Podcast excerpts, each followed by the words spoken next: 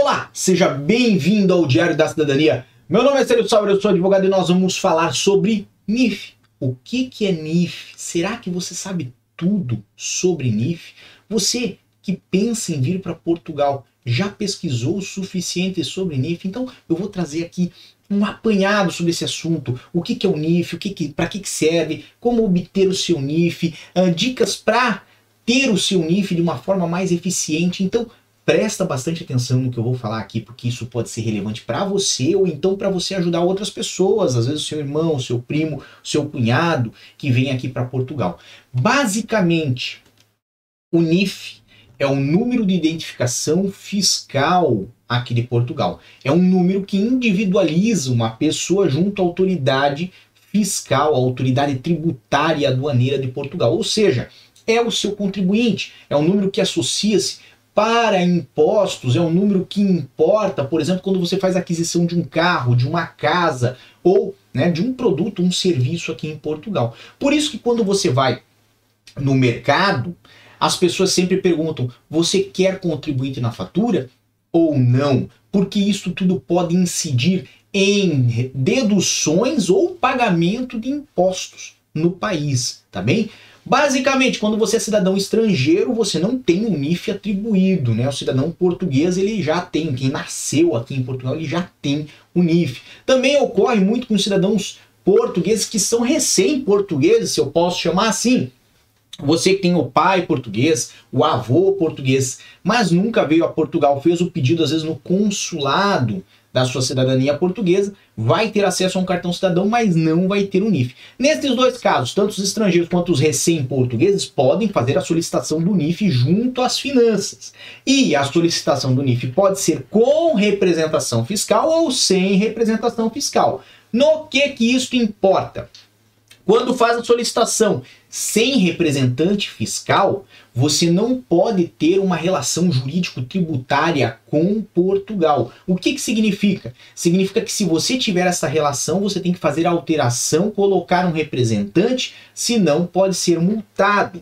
Basicamente, serve para efeitos de abrir conta bancária, fazer matrícula em instituição de ensino, pode ser até para fazer contrato de aluguel. Mas se você for comprar um imóvel, for começar a trabalhar em Portugal com contrato de trabalho ou trabalho independente através de uma atividade nas finanças, você vai precisar de um representante sim. Quando você faz o NIF sem representante ou com representante, você vai ter um número definitivo. Hoje em dia eles começam pelo número 31 e aí vem uma outra sequência de algarismos que é, podem confirmar se esse NIF é verdadeiro ou não. Lembre-se, os, os números dos NIFs eles não se alteram e também não se repetem, por isso que eles são definitivos. Então, José, se veio em 2009 para Portugal, fez um NIF naquela época no número 26 mil e alguma coisa, ok? Se naquela época ele fez o seu NIF Hoje ele continua com esse NIF iniciado por 26, certo? Ele não vai ter um número novo, aquele número não foi cancelado. Agora, eventualmente pode ter alguma dívida associada a esse contribuinte, tudo depende de se ele trabalhou na época, se ele fez a declaração dos seus impostos na época, se ele tinha atividade aberta, se ele fechou a atividade antes, né, obviamente, de sair do país e se não deixou nenhum uma pontinha solta, nenhum fiozinho aqui por uh, pagar, tá bem? Por quê?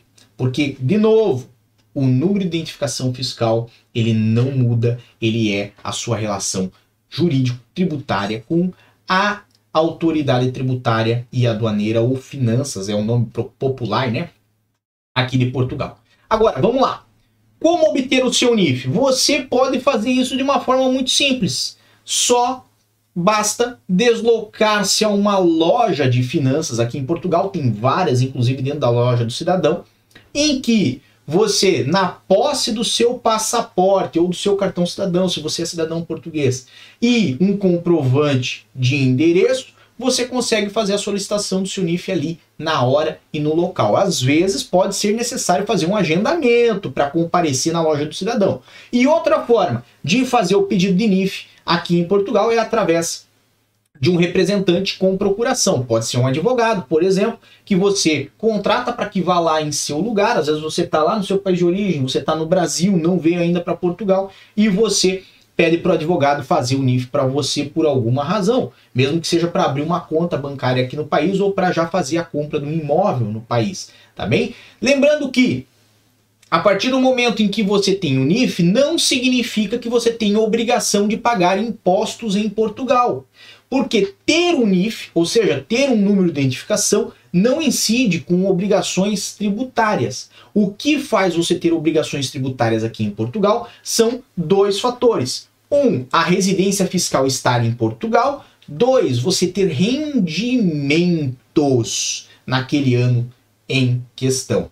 Lembrando que mais fatos podem incidir sobre a obrigação ou não de fazer esses pagamentos, esses recolhimentos de impostos aqui em Portugal. Tudo vai ter que ser analisado caso a caso, de acordo com a sua nacionalidade, acordos tributários, uh, antibitributação que existem entre Portugal e o referido país do qual você é nacional, tá? Basicamente, ter um número de contribuinte é igual para o cidadão brasileiro, por exemplo, a ter um CPF, certo? Pelo fato de você ter um CPF, necessariamente não significa que você vá pagar impostos. Agora, ter um NIF ou ter um CPF, trabalhar, ganhar dinheiro aqui em Portugal, no caso, né, faz com que você tenha sim a obrigação de pagar impostos. Basicamente, por fim, para você ter o seu NIF de uma forma mais eficiente, fica aqui a minha dica, a minha sugestão para você. Faça o agendamento com as finanças. Vamos dizer que você vai fazer por conta. Porque se você fizer através de um profissional, ele vai resolver essa questão para você. Mas, se você fizer por conta, faça um agendamento com as finanças. Por quê? Porque vai evitar que você, primeiro, perca tempo, Segundo, se desloque sem motivo ou razão. E terceiro, tem que acordar extremamente cedo para conseguir fazer um documento tão simples. Inclusive, se você tiver a vir para Portugal e tiver um amigo aqui em Portugal, você pode solicitar para essa pessoa fazer um agendamento para você para o dia seguinte ou para dois dias depois da data em que você chegar no país, o que pode facilitar muito a sua vida. Lembrando que você com o visto, por exemplo, de procura de trabalho ou visto de residência, também pode ter facilidades aí para a emissão do seu documento de identificação fiscal, tá bom? Bem, para mais dicas como essa, você sabe, acompanhe aqui o nosso canal, nós sempre trazemos informações e as sugestões que vocês nos encaminham lá no Instagram, no arroba Um grande abraço a todos, muita força e boa sorte, por enquanto é só, e tchau! O que você acaba de assistir tem caráter educativo e informativo. Compõe-se de uma avaliação genérica e simplificada. Agora, se você quer saber de fato como as coisas são, você vai ter que ler.